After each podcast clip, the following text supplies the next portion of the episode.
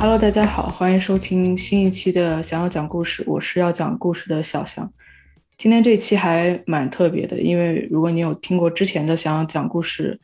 呃，你会知道这是一期单人播客的栏目。但是今天我们有一个一位嘉宾，一位朋友子东，要跟大家 say hi 吗？Hello，大家好，我是子东，A.K.A. Mark Jacobs，A.K.A. Rose C. L. B。就我其实刚刚有想怎么应该怎么介绍你，但我后来觉得，其实关注奥桑的朋友、认识或者熟悉你的人，应该其实比认识我的人要多。我就感觉我们这个这个这个谦虚介绍的关系整反了。谦虚。对，现在子东是在纽约，对吧？然后我是在 Boston，我现在是在奥斯汀。然后我们有现在打一个视频电话来录这个还蛮临时的这么一期吧。有，嗯，对，如果大家有关注 Awesome 的公众号或者微博的朋友，可能有看到大概两三天前子东有写一篇关于 Virgil 的文章，那篇文章有，我觉得是有超过一万字，挺长的。没有，没有，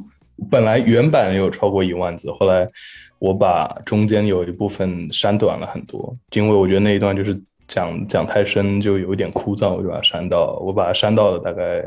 七千多字，没有上万字。反正我自己是看了两遍，看到第二遍我才把它看完。但等会儿我会说说，我会说为什么？因为这篇文章里面，子东主要就是分享了他对 Virtual 的设计语言，包括他自己对自己的定位和他离世之后对整个时尚行业。包括对下一代所留下的这些精神上的遗产，包括这种比较实在的物质这种信息上面的遗产，这些话题的看法。现在说为什么我第一次没有一一口气看完呢？就是因为我看到大概百分之三十四十的地方，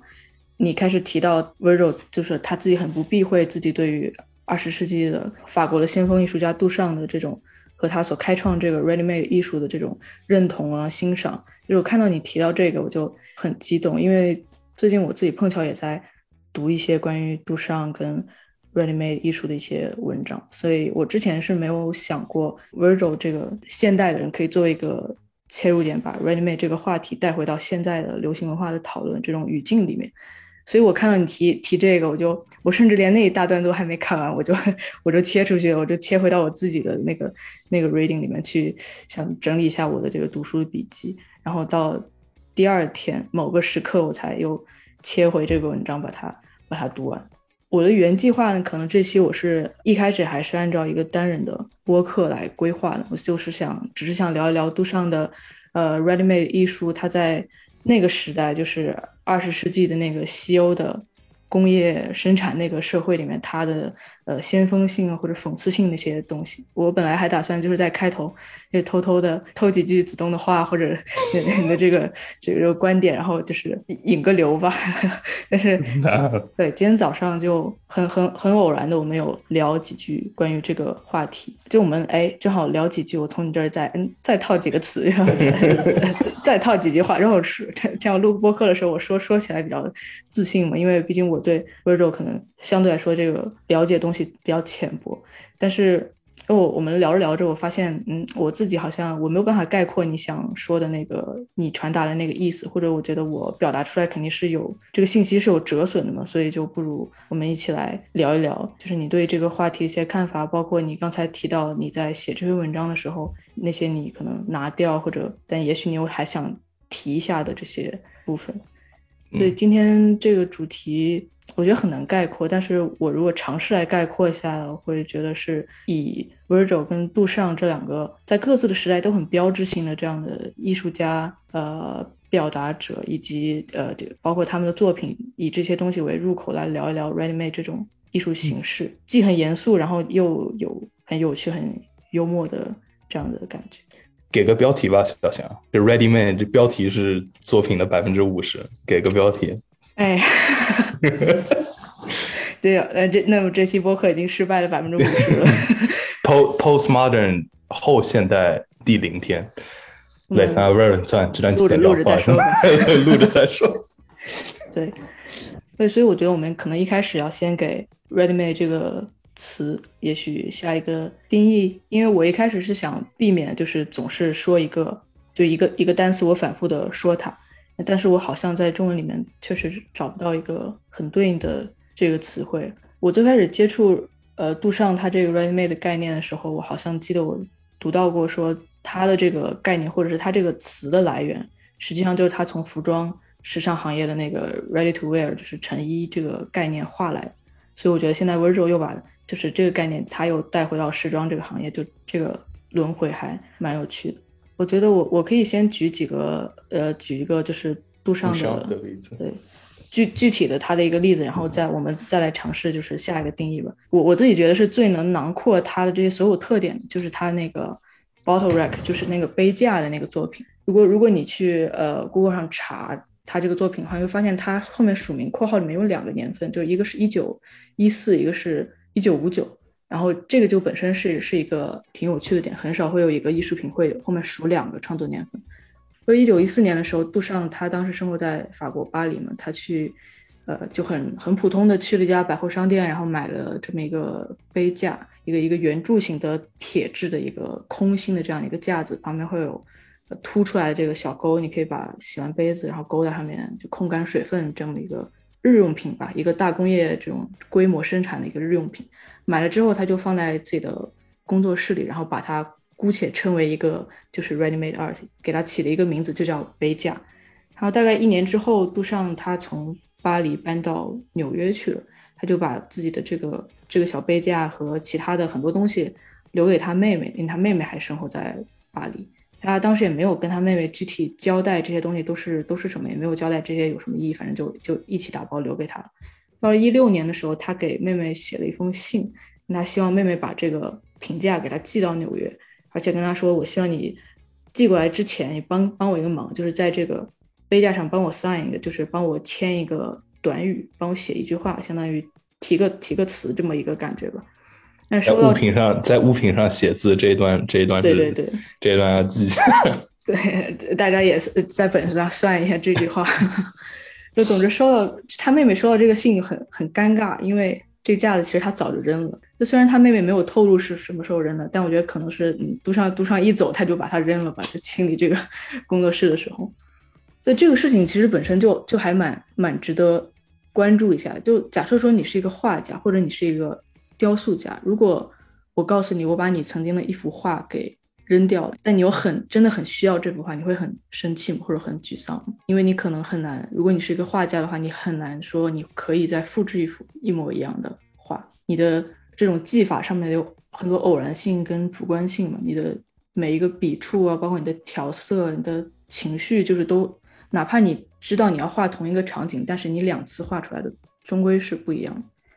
但是杜尚的这个评价，你不管说它是一个艺术品还是一个物品。它是一个工厂里面大规模这种流水线上生产出来的东西嘛，它本身是没有独特性或者原创性可言的，它更多的像像是一个概念，就这个物品本身并没有独特性，所以他知道他妹妹扔掉了他这个杯架之后，他也没有什么就过度反应，他就就去纽约的百货商店就又买了一个杯架，然后大概一九五九年，这这有过了四四十多年吧，杜尚在为他的在纽约的一次展览，就是呃。他的展览其中有这个杯架这个作品，他又去重新挑了这么一个一个这样的一个杯架，就这就是为什么那现在你去 Google 上查，它会有两个年份，一个是一九一四，一个是一九五九。在这次展览结束之后呢，有一个艺术家就提出他要收购他的这个这个架子嘛，又他又想请杜尚帮他再再散一下，而且他是知道这段过去的故事，他就想。通过收购这个评价，把这一整个故事都收购进来，这种感觉，所以他坚持要求杜尚帮他写上当初他在那封信里面让他妹妹签的那个短语，但是杜尚就拒绝了他这个要求，而且他的理由就非常 make sense，他就说 That's impossible for me to recall the original text，就是，但是他是用法语写的，就是他就说我我我也我也实在是记记不得当初我让他写什么，就这一整个关于这一件作品的。故事或者来龙去脉就很能体现杜尚对于 Ready-made 他是怎么认为的。呃，插一句话，就是其实就是两个年份这个事情，就是，嗯，大家如果就是对现代艺术或者 Contemporary 艺术有兴趣的话，可能都都知道，就是杜尚最有名的 Ready Art 几个呃，Ready Made 的几个作品，它其实都基本上都是复制品，包括它的水池，包括我的文章里面提到的那个 In Advance of Broken Arm，那个基本上都是第四版、第六版，因为就是原版就是肯定是某种东西，就是它就是损毁了，或者就单纯的遗失了，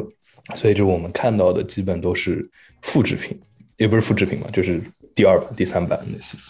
嗯，就光是那一次被他妹妹扔掉的，应该就是不只是。这一个，嗯，这一个杯架，对，所以我觉得我们可以通过刚才说的这些信息，可以简单的、很狭义的给 Ready Made 下一个定义。我觉得可以说是某一个人，就甚至你不不用说某一个艺术家，就某一个人有意识的去挑选一个已经被制造出来、已经存在的物品，而且一般是呃大规模生产出来这种没有差异化的这种产品，然后给它署一个名，或者给它赋予一个。小标题，然后把它放在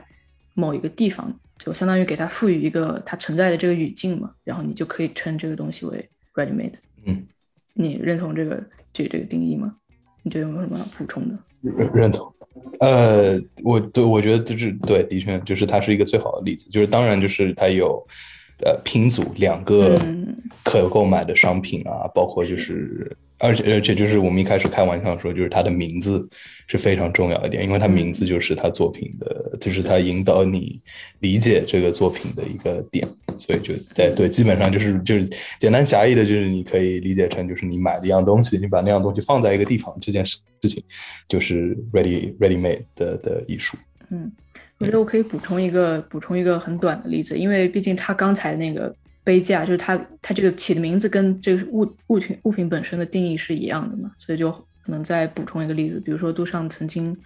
买过一组就是钩帽子的，就挂在门上或者钉在墙上的那那个小一组小钩子，他把它钉在了地板上，然后给这组作品这个 ready made 的名字起名叫投石机，就是你说你看电影就是古代那种城墙，然后攻那城门的时候会有那种像大勺子一样那种那种投石机。我觉得这个这个可能更能理解到他这个给作品赋予一个新的名字或者新的意义的这样一个动作。对，这这也是他的另外一个 ready made 的一个点，就是它是它有对 reverse 了一个东西的功能，就是几乎完全把这个东西处于它的功能的正反面，就类似于就是它最有名的水池，其实它就是把一个尿池。完全反过来，它就变成一个水池，就是它是 reverse 了这个东西的功能，类似于是这样子的一个概念。对它这个去功能化的这个有意识的这行为，包括它所选择的这些物品本身的功能性，也是我们等会儿可以重点对对对聊的一个话题。就刚才呃，我们提到这个小就小投石机，就是这个这个勾帽子的这个架子，包括勾瓶子的这个架子，本身是一件普通的商品嘛，但是在杜尚的。Remade 这些，它所有的这些艺术品中有一有一件还是蛮相对来说蛮特别的，就是呃，大家也许看过这个图像，就是他给一幅蒙娜丽莎的画加了两撇小胡子。对，就是这个跟前前两者不同的是，前两者他所选择的物品只是一个没有什么特殊性的一个常规的这个这个商品，而蒙娜丽莎这幅画，这个来源是一幅蒙娜丽莎的很很很廉价的这个明信片的一个。复制品，它仅仅是在这个明信片上进行涂改，它签名，对，包括包括签名。他给这幅作品起的名字是五个字母 L H O O Q，这五个字母实际上在法文里面就是一个类似于一个谐音梗吧？这中文应该怎么说？他的他的屁股着火了，他的屁股着火了，他的 Her ass is on fire。对，然后。他还曾经在比较后期，他自己职业生涯比较后期的一个职业生涯，他自己艺 艺术的人生后半段的一个一个采访里面，他曾经呃还给过一个翻译，就是他把 L H O Q 翻译成 There is a fire down below，就是下面有团火在烧，就是这种感觉。就 Excuse my French。嗯，就今天呃上我们。聊天的时候，好像子东有提到，你觉得这是他的这些 ready made 这些作品里面，你觉得比较能跟温柔的这个理念，就是比较有连接的地方？呃，对，是因为就是蒙娜丽莎，就是我觉得是最直接的一个点，就是因为他 Virgil 他用过这幅画，但是我觉得比较有意思的点就是很多他用过这幅画做一个 show，就是在 Raf 公开就是谴责，也不是谴责吧，反正就公开说 Off White 就就是不是很新颖啊什么。然后他当时的那个系列叫 Nothing New，然后应该是那个系列，我我可能记错了，如果记错了的话，就是不要太在意。反正他有一季的他的 Invitation 就是那个明信片。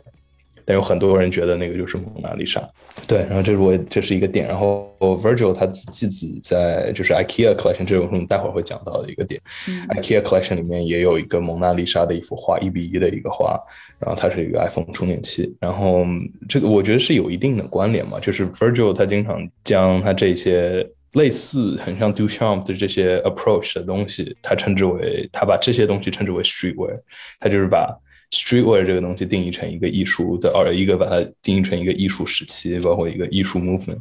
就觉得他觉得这个东西其实是跟 Streetwear 的概念是挺 overlap，嗯对，所以你刚才说他这个某一次的这个邀请函直接用的用的这个明信片，它是蒙娜丽莎那个图像的明信片吗？还是杜尚加工过的那个？杜杜杜尚加工过的，就是有小胡子，然后下面有签名的，然后就是他有一阵子还把 Instagram 的头像换成了那个。因为他不是说杜尚是我律师吗？就那一段，他一直就是说，这个可能我们待会儿会讲到，就是，反正就是用那个，他是这是他最直接的 reference 杜尚的一次，就是他直接就把这幅画，啊，不是这幅画，括浪括引号这幅画，作为了一个商品。他好像还出过杜尚的那个签名的帽衫还是什么，但是我觉得那个就是那个是另外一件事情。对，反正就是他这是他最直接引用过的杜尚。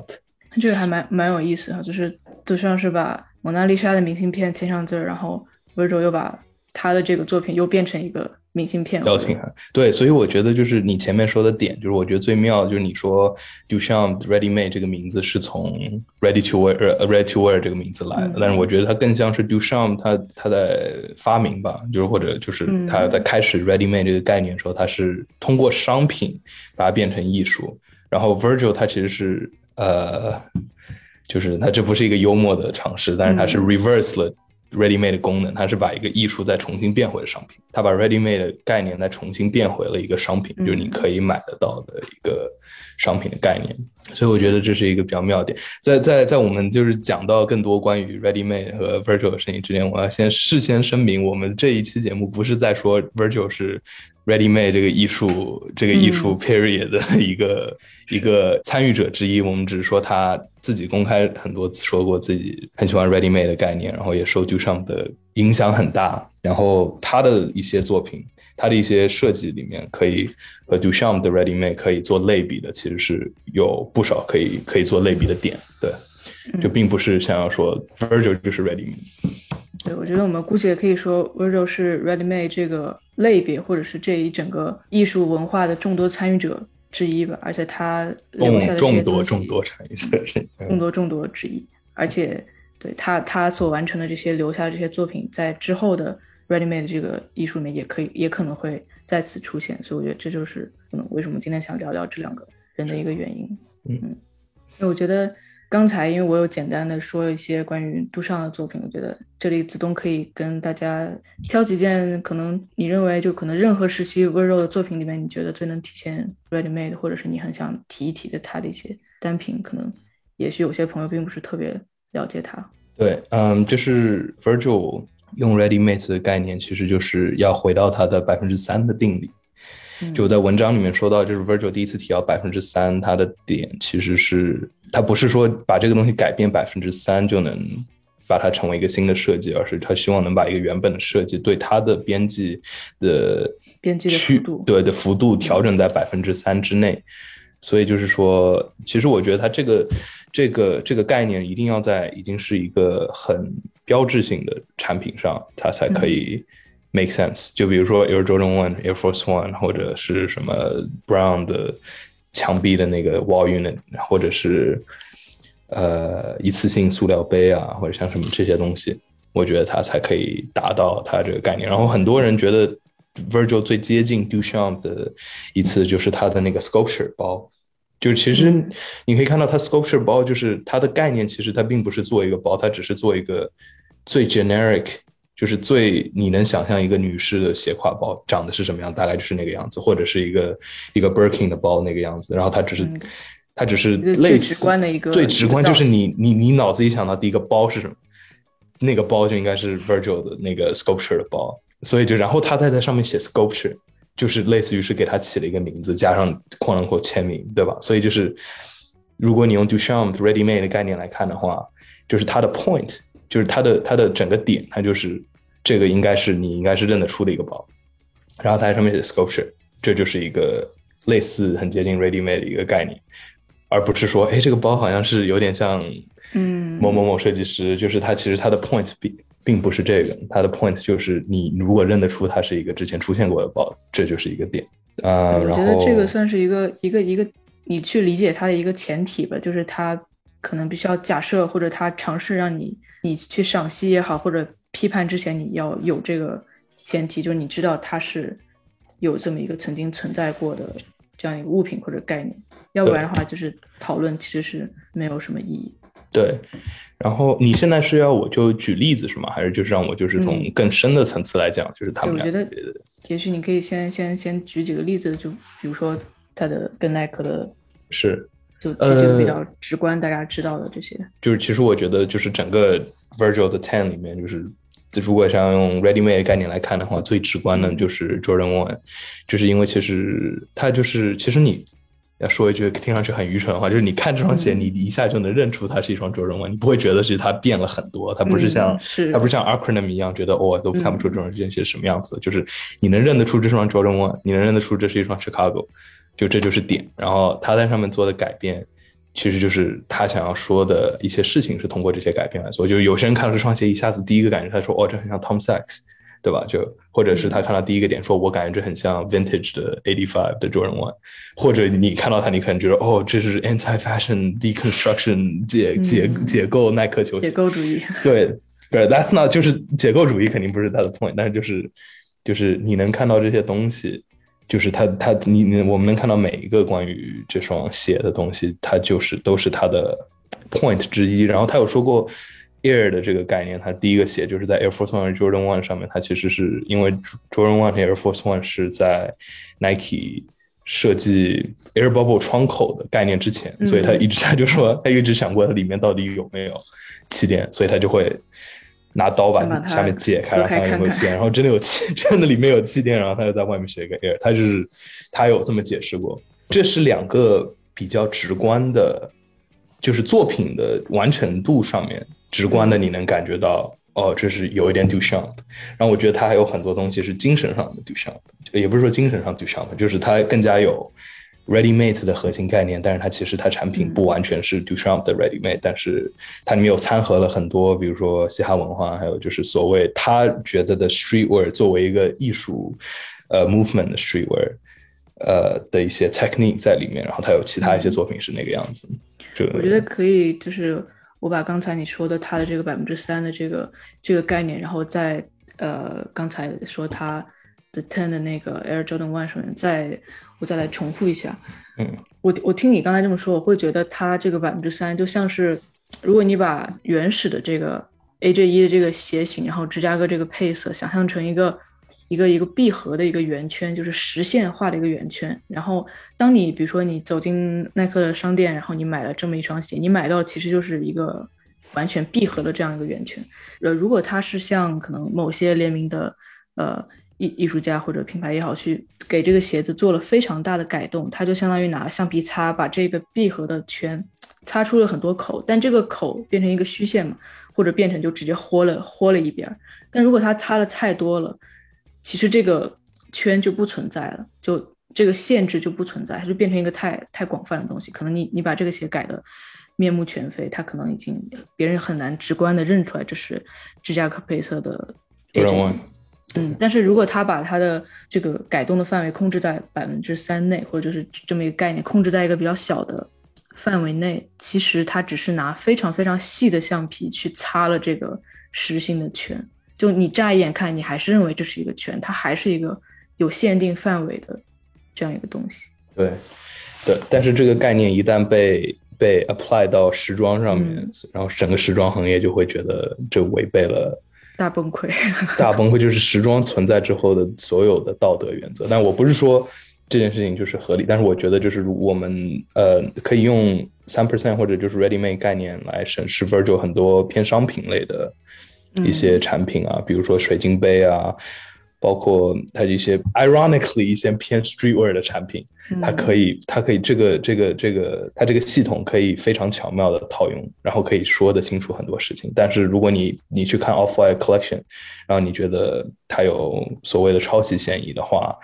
这个其实有点很难站住脚跟。就像你说的，因为它是需要是一个。工业生产出来的一个产品的东西，就是如果它没必，它它它本身它出发点是一个很逆势的东西的话，它其实就已经有点丧失了它本身的一个核心，make sense 吗？嗯，对，非常 make sense。就不知道大家听着 make make 不 make sense 了。对，所以所以今天我们举的所有 virtual 例子都不会是特别时装的东西啊，都会是。球鞋就是我觉得我们这边说的球鞋指的是就是标志性的产品的球鞋，嗯，然后以及就是其他一些标志性的产品的东西，就是 Virgil Virgil 设计过的，对，嗯，对。然后艺术艺术品，that 就是这是另外一个话题。嗯，艺术品这个可能也是一个别太较真儿吧，大家。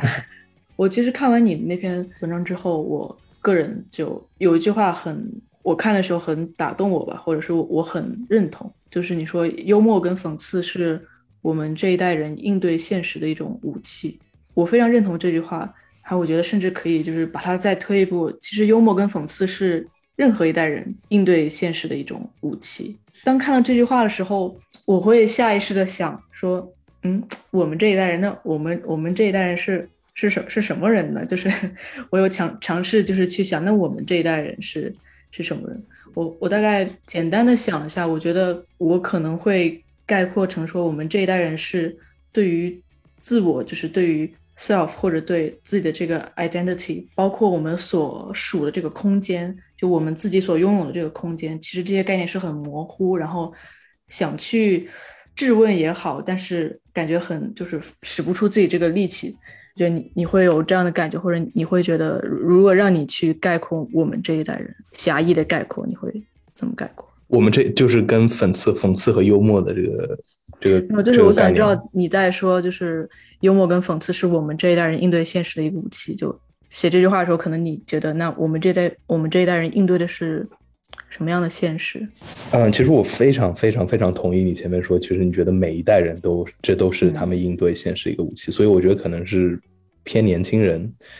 应对现实武器，因为就像我们再再再回到我主题啊，就 Duchamp Duchamp 这个概念一出来之后，就是应该是那一段时间，就是有最多的年轻艺术家，就是一下子就 get 到，就是他一下子就理解了。很多老牌，就是更加年纪大一点的，就是 art critics 可能在想，这不是艺术，但是就是年纪轻一点人一下一下他就理解了，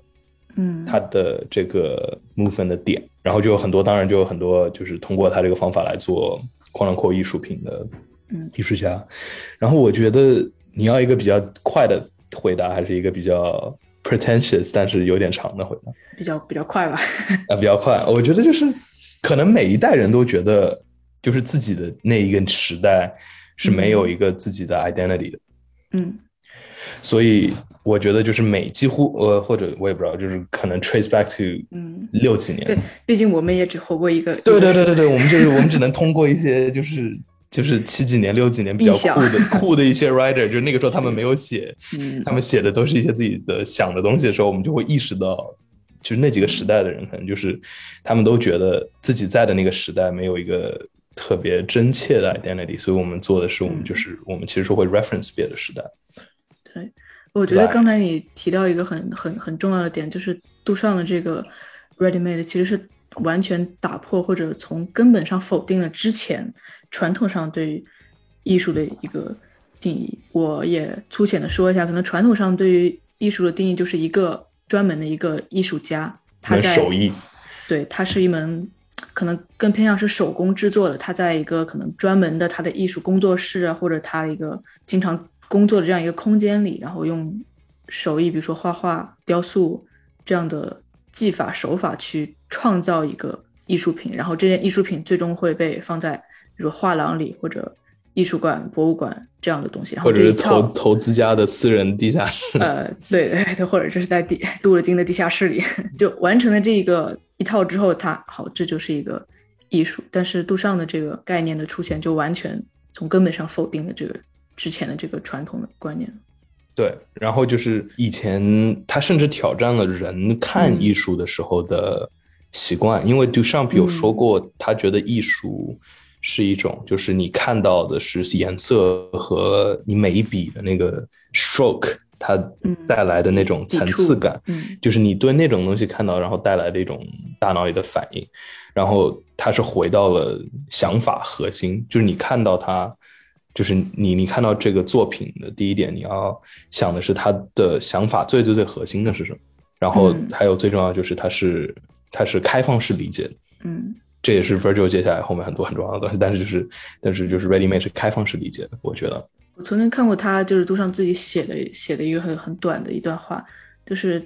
可能刚跟你刚才说的有点像，他觉得大家在看传统的，比如说一幅呃油画的时候。可能你一开始会分析，就是你你的这个思思维是，你觉得哎，这个画的它的审美或者它的这个 taste 是好的还是坏的？就我我喜不喜欢你这个画法，或者欣不欣赏你这个构图？但他说他在他自己的这个 ready made 这个艺术中，他追求的不是说一种好的品味或者坏的品味，他追求的是品味的缺失，就是他他要的是没有品味，就我不要你去觉得我是画的这一笔，我是处理的。重了还是轻了？我要的是你，好像面对一个完全空的、没有意义的这么一个东西，然后你去折射你自己的想法，或者他周围所处的这个这个这个环境。就从 Duchamp 这边，你可以感觉得到他的他的想法，甚至觉得是，其实就是欣那个欣赏艺术，它其实并不是一件需要你有想象力和创意的事情，它其实是一件非常直观的。就是肌肉记忆，就是你看到这些东西，你会直接联想到，就是你你你判断这个东西是不是所谓的好和坏，是就是你的脑中已经有些的预判，就是你看到颜色，包括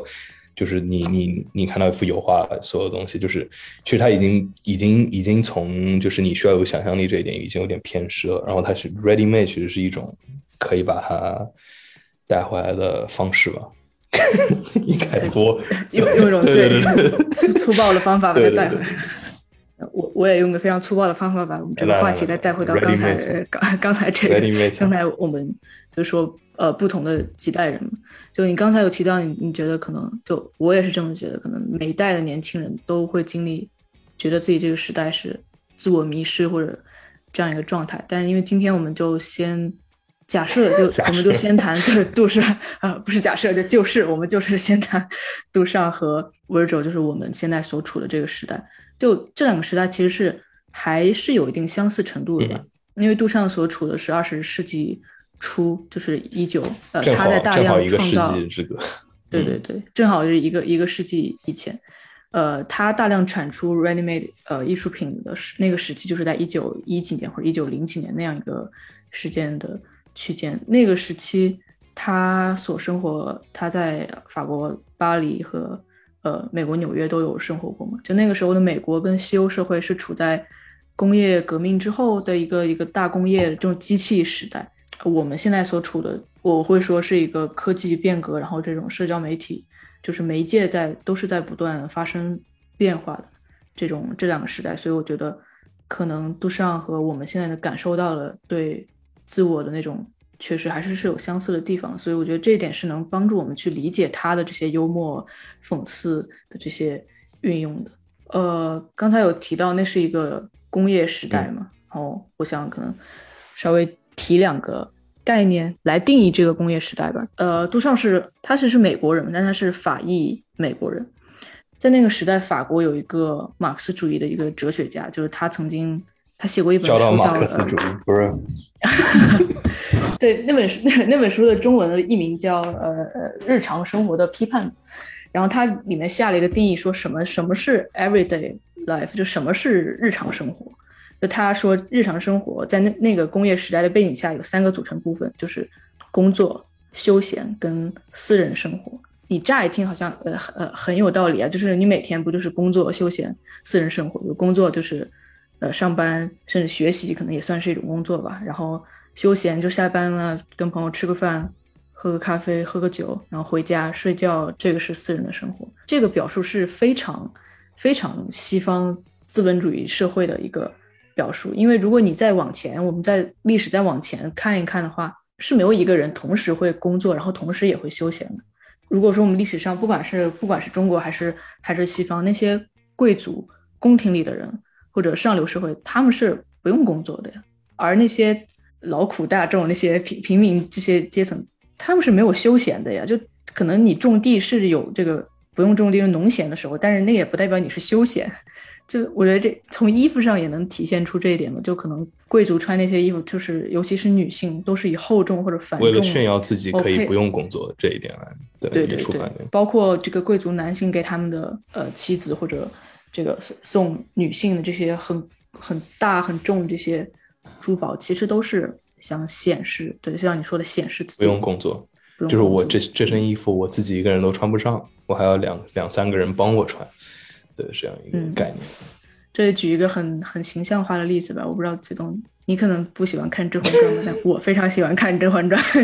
就是大家想象一下，《甄嬛传》开头的前几期的甄嬛跟最后几期的甄嬛，你想象一下她的这个头上的这个这些装饰。她最开始的时候是非常素的，几乎就是梳了一个头，然后简单的别了一个簪子，然后到最后她满头都是。Quote 皇帝的话，嗯，我只能摸到你满头华 华华翠的珠饰，就是就是这样一种感觉，对。然后刚才有说到，就是这个马克思主义的这个这个哲学家，他所定义的生活就是工作、休闲跟呃私人生活。然后这里的工作跟休闲，我觉得其实挺有意思的。就我们现在说休闲，比如说喝咖，呃，就下班去喝个咖啡，或者工作之后很累了，跟朋友去喝个酒，或者出去散个步。大家的想法是，我要去好好的休闲一下或者玩一下，这样我才能精力充沛，第二天再去工作，或者这样我才能就是就是我才能恢复过来。报复式报复式休闲，对这种就是其实它是一个宣泄的一个出口吧，我觉得。而这个现象就像我们我刚才说，就是是在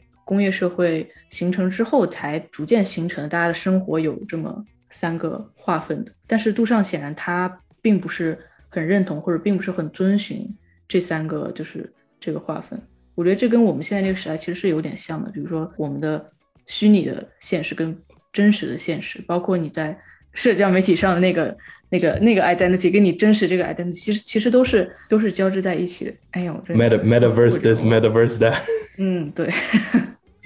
是的，我我觉得我肉眼可见的看到了看到了我的话题，我我的话题越飞越远，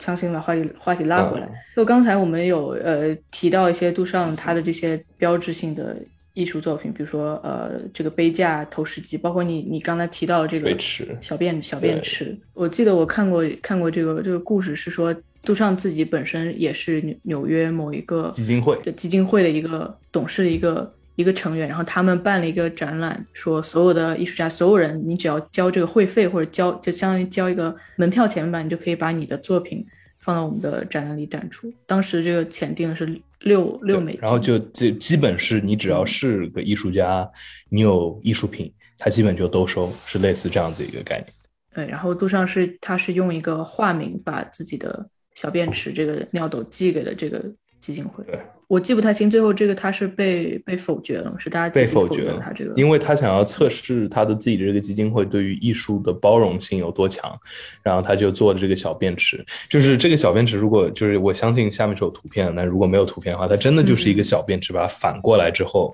然后在上面写个名字，这就是整个雕塑，然后他把他通过他朋友把这个作品 submit 给了他自己的基金会，他自己基金会说不好意思，这个东西真的不能算艺术。然后他就有点火大，愤然离席。我们有没有离席？我不记得。摔门而出。反正就是他自己非常火大，他自己的基金会。嗯啊，然后，然后他就他就好像重重新做了一个，反正就是最原始那个好像已经丢失了，就回到我们刚才丢失好多版。然后他拍了一个照片，然后那个照片就变成了，就是我们现在知道的，就是现在能看到。对对对对对，我现在会发一个 meme 给小翔。希望这个 meme 会出现在这个博客的简介，出现在我们的 show notes 里面。不错不错不错不错，可以我我一定会放进来的。啊，所以我觉得 memes memes 也是一种 ready made。就我们现在每个人每天都在 practice ready made。我们看到都是一个一张图片，一段视频，然后我们中间涂掉一些字，然后照片稍微改一下来重新表达自己是 memes 就是 ready made。就是如果你呃，比如说我们是通过语音也好，文字也好的交流，它是一个实体的，就是它也仅局限于我打出去的字，或者我说去说说的，我现在正在说的每每一个就是这个音节。但是如果我们是通过表情包来交流的话，它本身是自带语境的，就是你发出去一张图，它其实包含了很很多很多种信息，甚至你跟不同的人发同一张图，可能也包含着你们两个对话者中间曾经内部消共同的一些一些语境。对对，所以我就想到，也许现在你在网络上的你找到的最好的教你怎么做 ready made 的。教学视频，谁谁教教你怎么谁教你怎么做？谁教你怎么做 ready made？真 的有这种？就是你能应该做一次，你能找到的如何成为 ready made 教学视频？教学视频就是那些教你怎么涂水印、改表情包的视频。对对对对对对对，就是真的表情包、表情包和 streetwear is the new art movement we're in right now。就是我们现在的艺术时期，就是 memes 呃表情包和 streetwear。对，然后就是它这个尿池的展览，在全世界展览过很多次，就是它都是复制品。就其实每个每个尿斗都是不同的不同的尿。然后有一期好像有一次在两千年的时候，我没记错，在伦敦 Tate Modern 有一次展出，然后有两个两个表演艺术家，阔浪阔，好像是中国人，好像是叫什么蔡蔡元和呃和另外一个人，反正他们就表演了一个，就是我们刚才说到。就是 Duchamp 它的一个很大的点是 reverse 这个东西的功能来作为它是艺术品的之一，然后这两个人就在那个展示尿池的那个摊位上面开始上厕所尿尿，开始使使用发挥它的功功对，但是它就是在那附近，然后它就是类似 reverse 了 ready made 的这个作品，然后这个 ready made 作品是 reverse 了这个商品本身的 reverse 了它的 reverse 类似这个。这个正好就是我接下来想说的。你看，杜尚这些他所选的这些，就是他选的这个物品，就是刚才说钩钩帽子，就是在门后面这个钩子，包括挂杯子的这个这个这个架子，还有这个小便池，包括你在文章里选的一个插图是一个雪铲吧，类似那那样的一个。In in advance of broken arm。然后他还用过一些梳子啊，然后包括打印机的这个防尘罩，就是他选的都是这样的一些这些物品。然后这些物品其实你仔细想一下，它们是有一个共同的属性的，就除除了它们都是日常生活中很平庸的这种功能性的物件，就它们的这些功能都是用来维持和维护日常生活秩序，就是是一种 maintenance 的这种这种感觉。因为想勾帽子的架子是为了让你把帽子很整齐的挂在一个地方，然后包括杯子也是为了让你洗完杯子之后挂在那里，它就很整齐的就可以把水分晾干。那雪铲就是让你来清理的。那蒙娜丽莎的明信片呢？那可能是一个一个，对，这这这就是我为什么。其实蒙娜丽莎那个，准确来说，那是他 ready made 的另外一种，就他自己也有定义。那个是我我忘记那个单词是什么，但那个是一个修正过的 ready made，就是他会给他进行一些改动，就比如说画上胡子。但画胡子这个行为，其实跟他在比如说杯架上签名，这虽然都是用马克笔或者写上去，但其实这两个行为。本身是不同的。就我刚才说的，他他选这些东西都是他们的属性，都是用来维持维护日常生活的这个秩序的，包括尿斗也是让你把你这个自己身体的秩序给维持下去。而这些物品其实，在日常生活中是是处在一个就是习习惯性被大家忽略的一个角色，因为这些东西它存在成功的意义，就是让你察觉不到它的存在。这么这么说可能有点抽象。就大家可以想，这种日常生活中用来维护秩序的这些工作，其实大部分都是女性在做。就比如说家庭主妇，她的工作就是维护这个家干净，然后所有人都吃得饱，然后不生病。但你什么时候会你会意识到这个房间是干净的呢？就是当你发现你没有什么可以收拾的，就你挑不出什么毛病了。她这个工作就是这个维持干净这个工作做完了，其实他就没有意义了，就。就是这这要回回到我们点，就是 Virgil 有说过他的，他好像是 Call Ram Koolhaas 还是某一个建筑师，就是说，就设计的点，就是也不是点吧，就是设计的一个一个有意思的点嘛，就是就是说设计，你唯一会觉得设计存在是当这个设计的东西坏掉之后，就它设计存在就是让你没没办法意识到这个东西存在，但是它一旦就是它消失，或者它一旦坏掉了，你才会，你就你会突然一下子意识到这个东西存在过，或者它这个东西它的必要的点是什么，就有点类似对，因因为我我我跟子龙录这个播客前，我刚看了一个电影回来，就突然想着是不是类似？如果你在看电影的时候，你意识到哦，这个地方他演技很好，或者对对对，或者是你在听合唱团，就是不知道听众有没有谁在合唱合唱团里面唱过歌？就是我我是在合唱里唱过歌，就是任何一个家长可能会过来说，哇，你刚才唱的真好，我刚才听到你声音了。这个其实就 是就完蛋，就是完蛋。就如果你在一个合唱里面 听到一个人的声音，就是对吧？reverse 了这个的功。功能啊，嗯，哎，非非常 非常好。其实，呃，那杜尚就相当于是跟这个 这个这个合合唱团也是异曲同工之妙。他挑选的都是这种用来维持秩序的物品，可是他自己就他并没有使用这些物品本来的功能。比如说，他买了一个挂帽子的钩子，可是他把它钉在地板上，然后叫它投石机，他其实完全让它变成了一个没有一没有一个功能性的存在。包括刚才我们提到的尿斗，它这个尿斗是上下是没有连接水管的，所以你没有办法去真正的让它变成一个尿斗，哪怕它就是放在放在他的房间里。就刚才好像是比较比较久的刚才了，有提有提到说，在工业社会当时他们的定义是生活是由工作、然后休闲跟私人生活这三块来构成，这个非常合理的这个概念，实际上是一个以男性这个视角。出发的一个观念，因为对于男性来说，工作嘛，就是在在工厂，在外面工作。然后当你回到家的时候，就是一个休闲跟私人生活。但是如果你从一个家庭主妇、一个女性的角度来看，永远不在工作，在家里，对你，你永远是在工作跟休闲，好像就他们永远永远混在一起了。而且你的工作永远永远没有完，就是你的工作永远没有结束。就不像你在工厂，可能制造一个东西，还有这个东西好制造好了，它。成品出来了，哦，这个 done 就是结束了。但是如果大家有洗过盘子，或者就是 做做做过家务的话，就知道这个家务这个东西是越做越多。这种维持日常维持性的这种工作，实际上跟工业工业主义他们工厂这种工作是两个相对的概念。然后在那个时代，美国其实曾经有一个工程师吧，算是工程师叫泰勒，然后他提出了一个泰勒制度或者泰勒主义。这个名词的意思其实就是科学的管理工厂，然后科学的来管理人们的工作，其实就直接导致了我们现在的流水线工厂，然后我们工作中这些呃，比如说拉个 Excel 图表啊，就是是这些东西都是由他的这个理念衍生出来的。他当时提出的就是我们要分析工人在劳动中的每一个机械性的动作，就每一步要把它拆分成一步一步。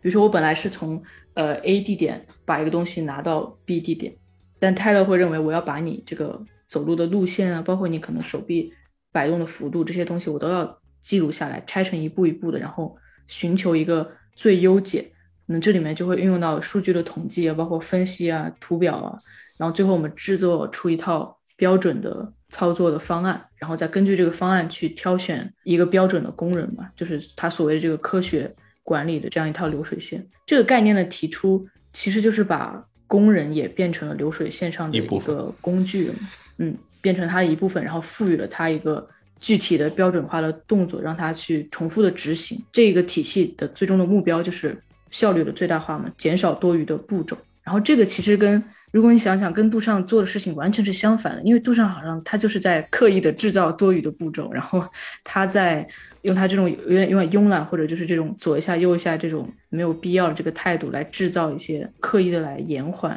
这个事情的进行。我不知道可能在 Virgil 的作品或者他的理念里面有这一部分。有类似，就是他再一次回到 Nike，就是他说他觉得 Nike 是一个制造完美的公司，就 Nike 的每一个产品都是完美的设计，完完美的工程。然后他去 Nike，然后就是就是他是 Nike，就是过去几年里面最大的。合作方也可能是就是时时时装方面就是最大的一个合作合作者吧。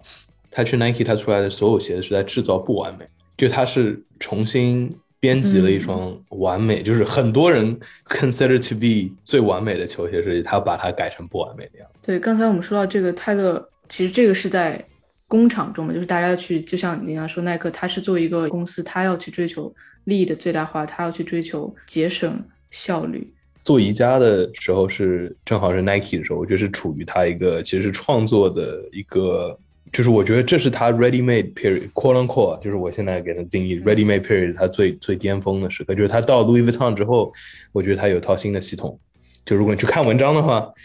，Louis Vuitton 有套新的事情，你会看到，但我们今天不会讲到，我们现在讲 ready ready made。OK，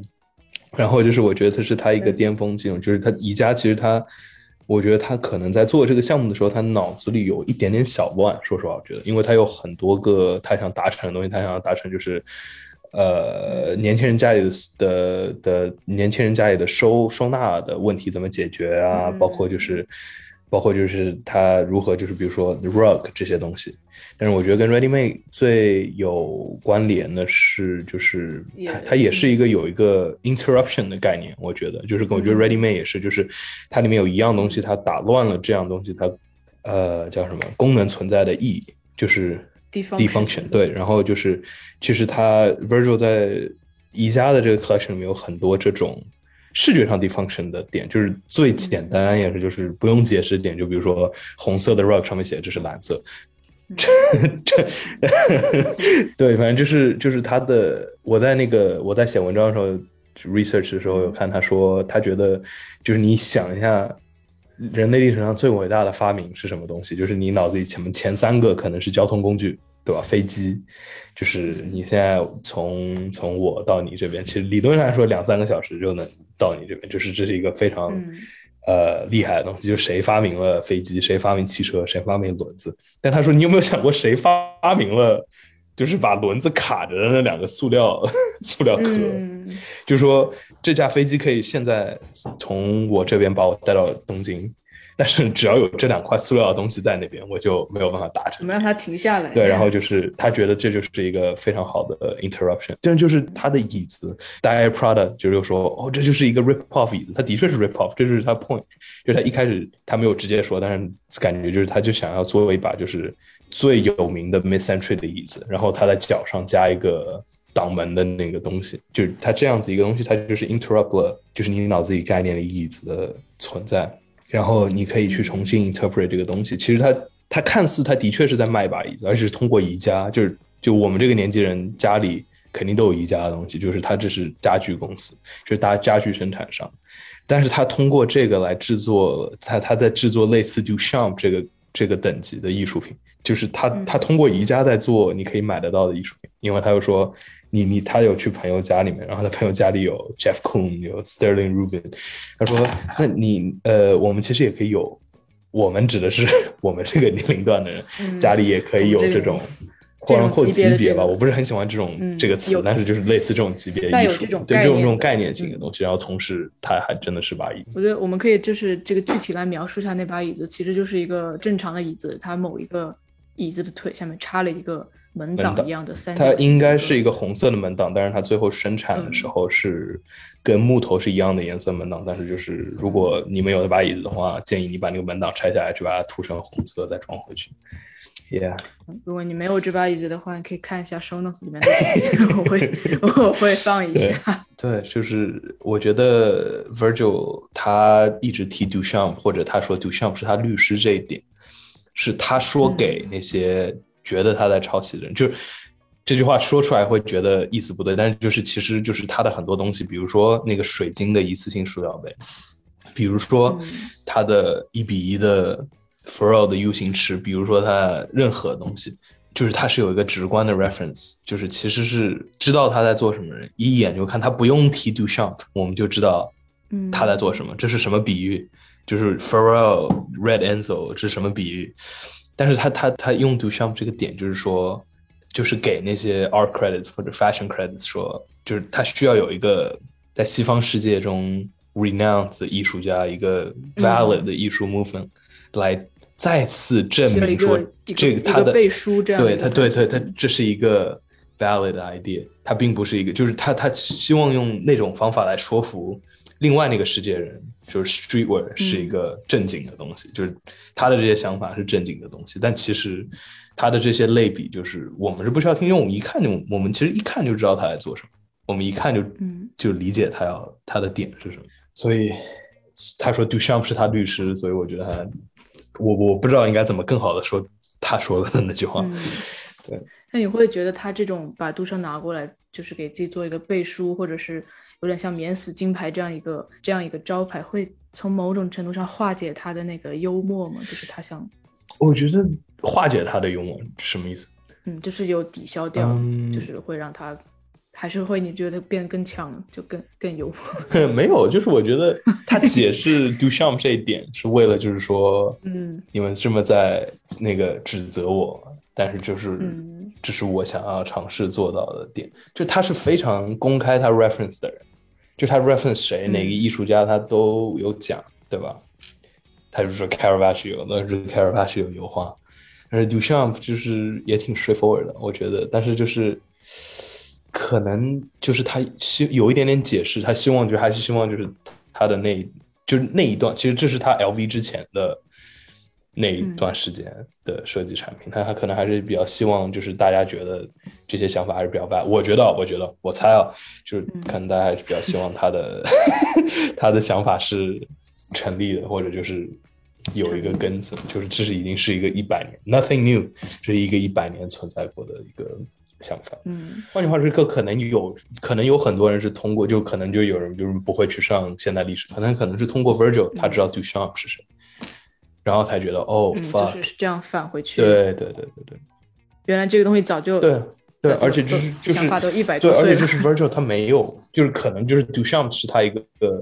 免死金牌吧，quote unquote。但是他他他他有公开说过他 reference 的这个艺术家，这个建筑师，这个建筑师他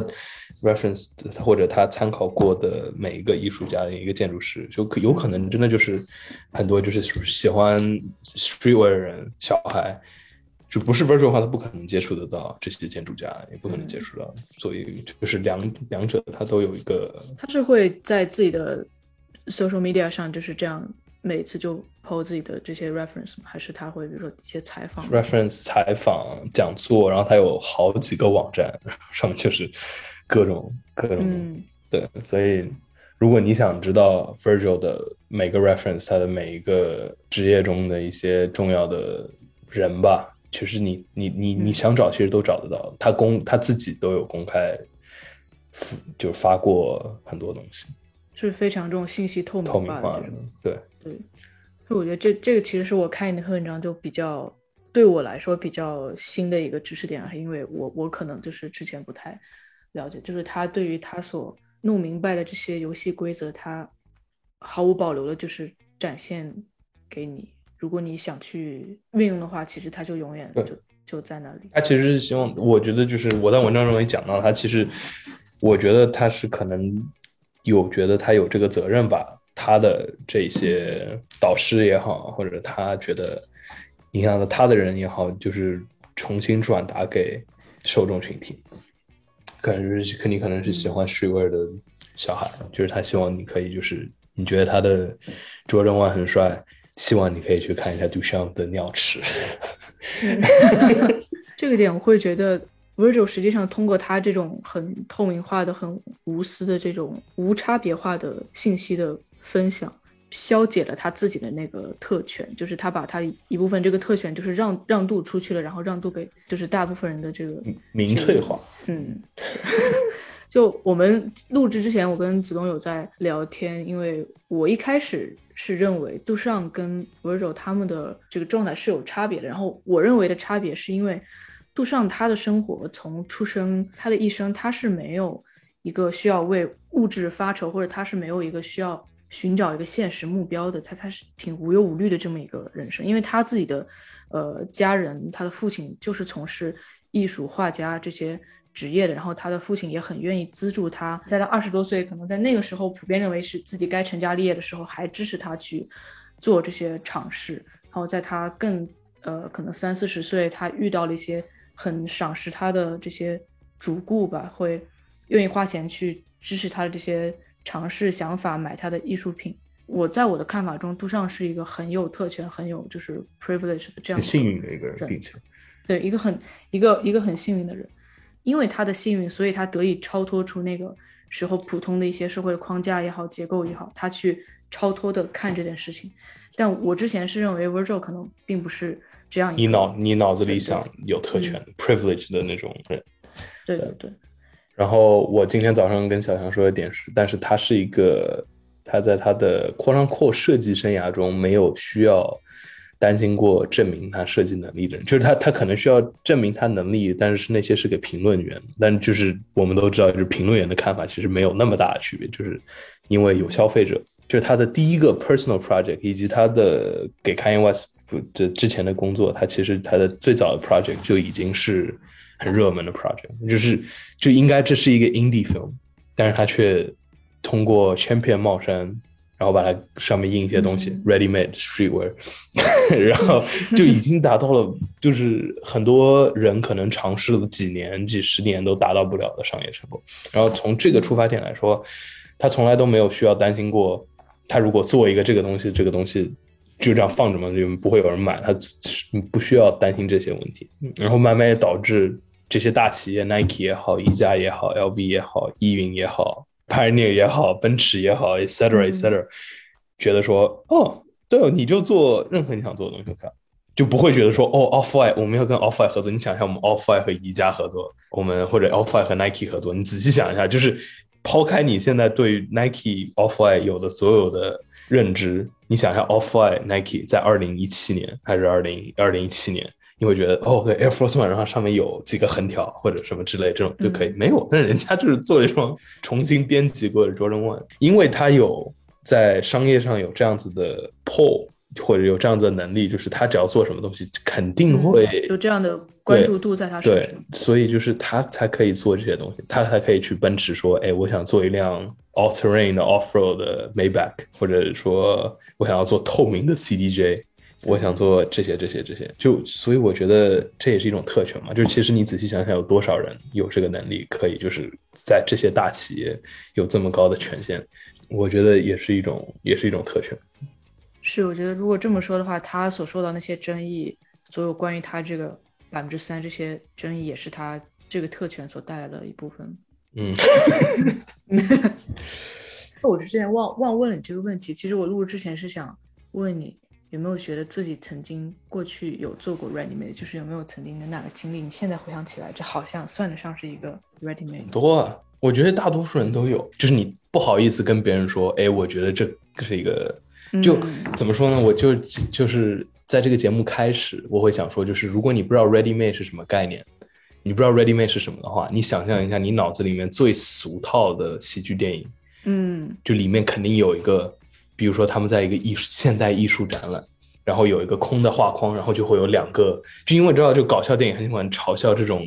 艺术人，就是很 snobby 的人，他们站在这个空的画画框前面，就会说，哦，this is 呃，这个这个代表了什么什么什么现在的虚空，或者现在艺术社会的虚空，包括什么什么，其实我们现在没有任何的进展，什么什么之类，然后有两个工人把这个画框搬走，因为他们还没有搬画进来，或者他们看着地上有一个什么东西，让他们觉得这是展览。这就是 ready made，嗯，蹲下来这就是这就是 ready made，that's ready made。我觉得就是很多人就是可能，尤其是对产品热爱或者是有一定有嗯怎么说表达欲望的人，可能就是你你选什么东西，或者就是你把什么东西放在什么东西上面，或者你把什么东西放在哪里，你都会觉得这是一个需要一定的想法和创意才能达到一个很简单的决定。你可能脑中每个人嘛脑中都会有那么一瞬间觉得，哎，我觉得这是艺术。但是你，然后你过了三秒就会觉得说，哎，我不能，我不能这个对对对，我不能，我不能这么想，我也不能这么说，我更加不能这么说，对吧？所以就是我更加不能这么发出。对对对对，就更加不能。就比如说插花，也不是这插花也不是吧？怎么说？就对，就你把水果放在水果盆里，就就是就是艺术，就是你有，这是想法本身，对吧？所以对。这是一个单纯一瞬间的一个一个一个想法，我觉得就就像我们开头说那个例子，杜尚最开始写信给他妹妹，让他写一段话。事实上，你觉得那段话应该是他精妙的构思，觉得最适合这个杯架的一句话，但事实上他很快就忘了，他根本也想不起来，那只是灵光一现或者一闪而过的一个一个一个一个东西。嗯，就是我自己在回想，我我觉得可能我蛮接近这个 ready made，而且就是有。达成这个 defunction 就是破解掉它这个功能性，而且也带有这个幽默跟讽刺的一个一个经历吧。是我初中的时候，真，我初中的时候，我们就是你知道学校的，就是经常有时候老师会来来你们班听公开课这样。当时是我的我们学校的这个教导主任要来我们班听一节语文课，我我不太喜欢这个这个教导主任。总觉得他蛮装的一个人吧，总觉得自己就是高人高人一等那种感觉，所以我就跟我几个同学，就当然这些同学也不太不太喜欢他，说明这不是我一个人的问题。你教导主任的名字是什么？他有可能在听这期节目。是，哎，有可能他的名字叫张。嗯嗯，我们把一个五毛五毛钱的硬币，它是一个比较。旧的一个比较光泽比较暗淡的一个五毛钱的硬币，用五零二胶水粘在我们班后面的这个后排的地上。然后呢，我们把这个听课老师坐的椅子摆在了这个硬币的旁边。嗯，这样我们就可以控制他，就这个老师走进来一定会坐在这个座位上。所以公开课开始的时候，他就哎，这个教导主任果然就就走进教室，坐在我的斜后，那这个硬币就在他的他的脚能够到的地方。然后这个课开始之后，我一直在用余光观察他，就我甚至我我都想把我的眼镜就是这样斜过来戴，就是来来扩来扩大我的这个视野，就我想观察他。哦，果然他就开始默默的用他的就这个皮鞋，我记得很清楚，黑色的踩上去了，皮鞋一脚踩上去。对，他就他就默默的往前够，因为那个距离还是有一定的距离的，但也是他可以努努力还是够得到，他就用脚尖开始蹭那个硬币，嗯，就开始有会有细微的那个。皮鞋蹭到金属的那个擦过去的那个声音，然后蹭了几次，他肯定他当然蹭不掉，因为是五零二胶水粘上去的，然后他就可能往前这么感谢五零二胶水对这期节目的赞助，对，感谢 这个赞助，然后他就往前这么这么一探，就可能类似你现在听到这个声音，他的这个椅子就撞到了地面，就虽然他的脚尖那个时候也撞到了硬币，但他的椅子撞到了地面。就给了我一个合理的回头看他一眼的一个一个。让你看到这位教导主任在他人生中几个最低谷的瞬间。对，可能是他职业生涯职业生涯中最低谷的几个瞬间。对一个高高在上的教导，我觉得我觉得这是一个很好的点，就是接下来怎么把它总结在一起，就是就是 Ready Made 这个一个世纪了，至今还有很多艺术评论家，还有就是教育人所谓的，呃，也不是所谓的，不是就是教育人，就是教育艺术教育事业里面的人，嗯，讲，你觉得这个是整蛊，这是对 Ready Made 最大的一个呃一个解读，就是很多就是大多数人都还能承认 Ready Made 是很伟大的一个。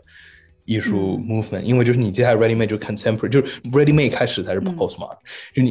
对，就是你看我们九我们看的就是后面觉得觉得很先锋的艺术，你再回去看 ready made 那个时候它有多么的极端，他他要先做这么极端的事情才可以从 cubism，而且是从 cubism 啊，cubism 已经是比较现代的，就不是从油画时期看，就是就是他要做到这么极端的事情，然后才可以。把艺术往另外一个方向推，就是接下来我们看 contemporary 或者就是什么表演艺术，或者还是 pop art、Andy Warhol 这些全部都是 ready made 一个衍生或者它的碎片造成，但是。就是我今天早上跟你说，我有看 MoMA 的一个 tour guide，就是他说你可以就是走过 MoMA，你还要看到很多不同人在里面看到最荒谬的艺术装置，或者最奇怪的一些画，或者就是你知道这些就是只有颜色或者什么这些画在里面，他们都会假装说我理解这个画是艺术这个东西，然后他们走到一个雪铲前面说为什么 What the fuck is 就是为什么这个东西会在 MoMA 里面？就是但是这个东西是他们的开始点。现在还有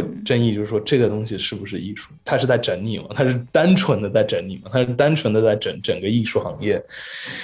还是他真的是一个艺术表达？就是很多人觉得 d u c h a m p 开始做这个事情是审视艺艺术作为一个行业的一个点，就是他审视我们如何，对他审视我们如何进一个博物馆，我们看一样艺术品，他这个东西的点是在审视这个，但其实我觉得。可能并不是他真的只是单纯的想说，他要把核心放回想法，就是他只是一个单纯的想法开始点，然后他又给你这个开始点最最原始的东西，就可能更加类似 Virgil。这是当然没有人说，因为 Virgil 在时装或者什么里面他的争议太多，但是关于他的争议，我觉得有其他很多 problematic 的原因，我我今天就不具体说。然后然后但是就没有人觉得他做的东西在审视。整个时装产业，但如果他是白人设计师的话，可能有人觉得他审视这个事。这 这个白的，我觉得就是是这个点，他其实就是他就是一个想法，他最原始的状态，他是很接近原始状态，他东西很不完美，他可能就是做到第三步的时候，他觉得哎，我觉得可以，他就 OK。他有说过，他他就说，这就是哎，我这个东西我现在不要它做完美的话，我一天可以做六个 project，我晚上还可以睡八个小时，就是那就是 Virgil 的 quote，对 quote，嗯，对这个表达其实杜尚也有类似的，就是他说他。他的这个 ready made 比较高产的时期，就是在一九一几年、二几年那个时期。他在之后也说，他有刻意的在控制他这个 ready made 的数量，他又不要去产出过多。然后你刚才说到的，就是这种讽刺。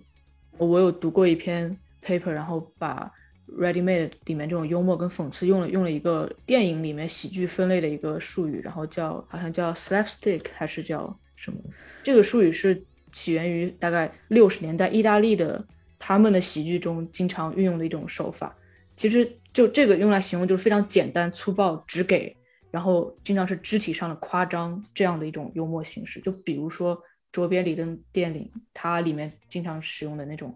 方法。然后这个词的起源其实就指的是两根两根木棍，两根细的木棍，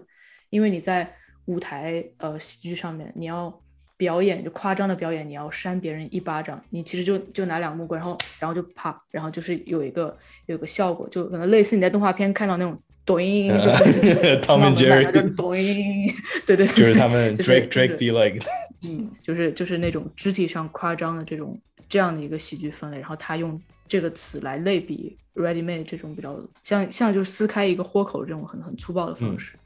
而且就像你刚才说的，他们在。一百多年前迈迈出了就是这么这么大的一步，就直接迈出了这么远，哪怕在今天看还是很激进的一步。但是正因为他这一步跨了这么大，才在就是相当于在两腿之间留下了这么一个很大的空间给后来的。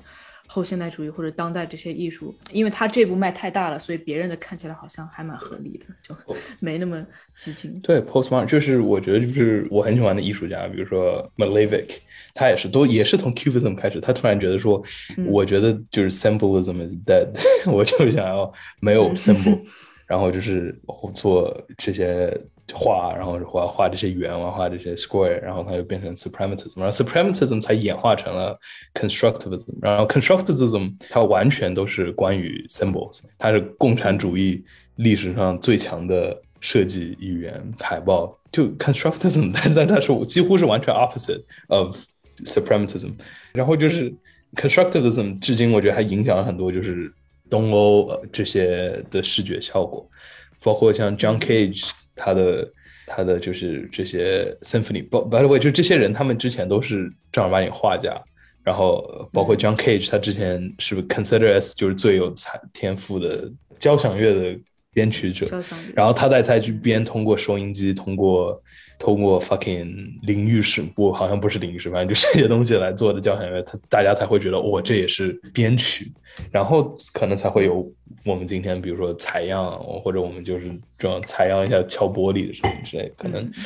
对吧？就是他们要走这样一步。对，我觉得这个就让就让我想到，可能你如果要去 out of the box，就是你要跳出去去思维的前提是你要先 be in the box，就是你得先学会。那个原本东西，然后你才能才有资格或者才有立场去。但是你觉得就是需要吗？这是我觉得这是 Virgil 在说一点，就是你需要完全在这个 box 里面证明你是这个 box 的人，你再跳出来再 break 这个 box。但是你可以，你知道这个 box 长什么样，你知道这个 box 为什么存在，然后你就打算打破这个 box，可以直接就是否认。对对对，就是就是 I guess we'll never know。对。但如果那 Virgil 自己他是比较偏向于他有就是比较专业的背景，对，就是他的背景是建筑嘛，建筑，然后他一出来他就做的是音乐人的 creative direction 啊，包括舞台灯光什么之类的，然后包括专辑设计，然后就是他到 fashion 都是通过 streetwear 或者是这些兴趣之类的进入，所以就我觉得至少他肯定是在 streetwear 里面 participate streetwear 了几个周期。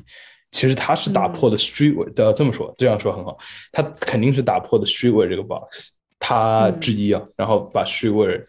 上升到了我们今天认识的 streetwear 的这个地位。但是他是否有一天会在时装中做到一样的事情？我觉得他可能真的是在那个路线上，但我们可能就不知道结局是什么样的。嗯，对，可能像杜尚曾经的那个那句话一样，就也没有人知道他。到底 I guess we'll never know。呃，Duchamp，对我觉得他这是一个很，首先是很极端，然后他也是很纯真的，就也不纯真嘛，就是很很纯的一个展现。嗯，就我可以想象，就是甚至他他给我一种时间穿越者的感觉，你知道吗？就是我可以感觉，就是现代艺术或者后现代艺术到 contemporary art，就慢慢慢慢发展到有一天你就可以买一样东西，你把它放在一个地方就变成艺术，这是它最终的一个效果。但是它像他它起点了这个它起点就是从这里开始，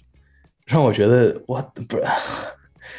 那这个你就你刚才形容说，你认为他他这些举动是很纯，或者是很就是没有明显的这个目的性，其实就是我觉得他有很这这个就是强的目的性，嗯，他有很强的目的。就没有对，就是这个目的性，我指的是没有这个艺术上这种就传统的艺术上这种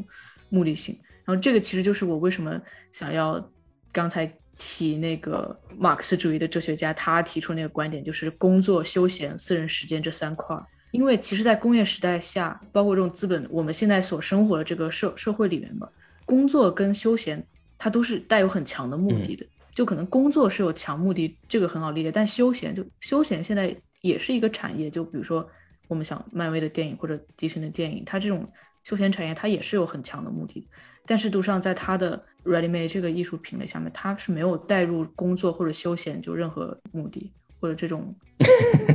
嗯 intention，就是这种感觉。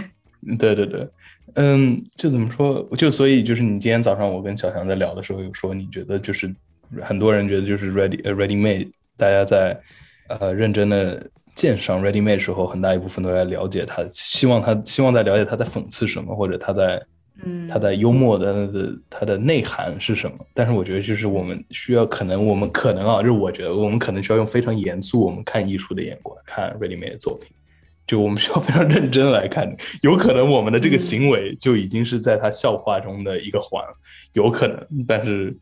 是是他的一部分，就是我们现在正在讨论这件事情。我们现在正在一个二零今年几二二零二二年的时候，在一个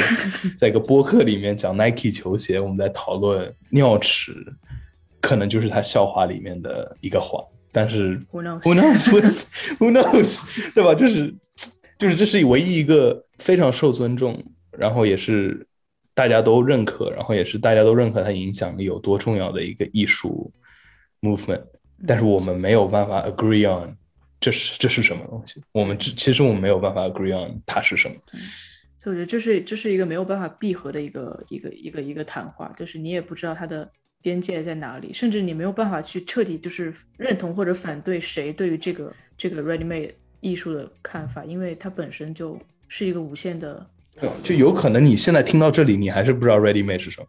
就是嗯这这就是它的点。这是为我们这一期录的 录的录的录的混乱的还说还还不知道，这就是 ready made，就是不，这对就是艺术。也许有可能是我们的问题，但是更有可能是个上本 do 身上的 intention。呃说明我们解解释对对了，对我们 exactly，有传达到他的这个这个这个精神内涵。对，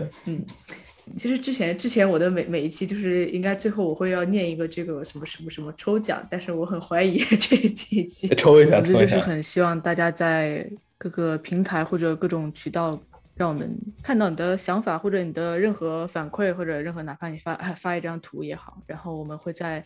每一个平台各选出一个最棒的留言，送出一份礼物。其中还有什么最后想说的吗？也也可以没有，哎，先这样吧，就这样吧。就嗯好，下期再见，拜拜。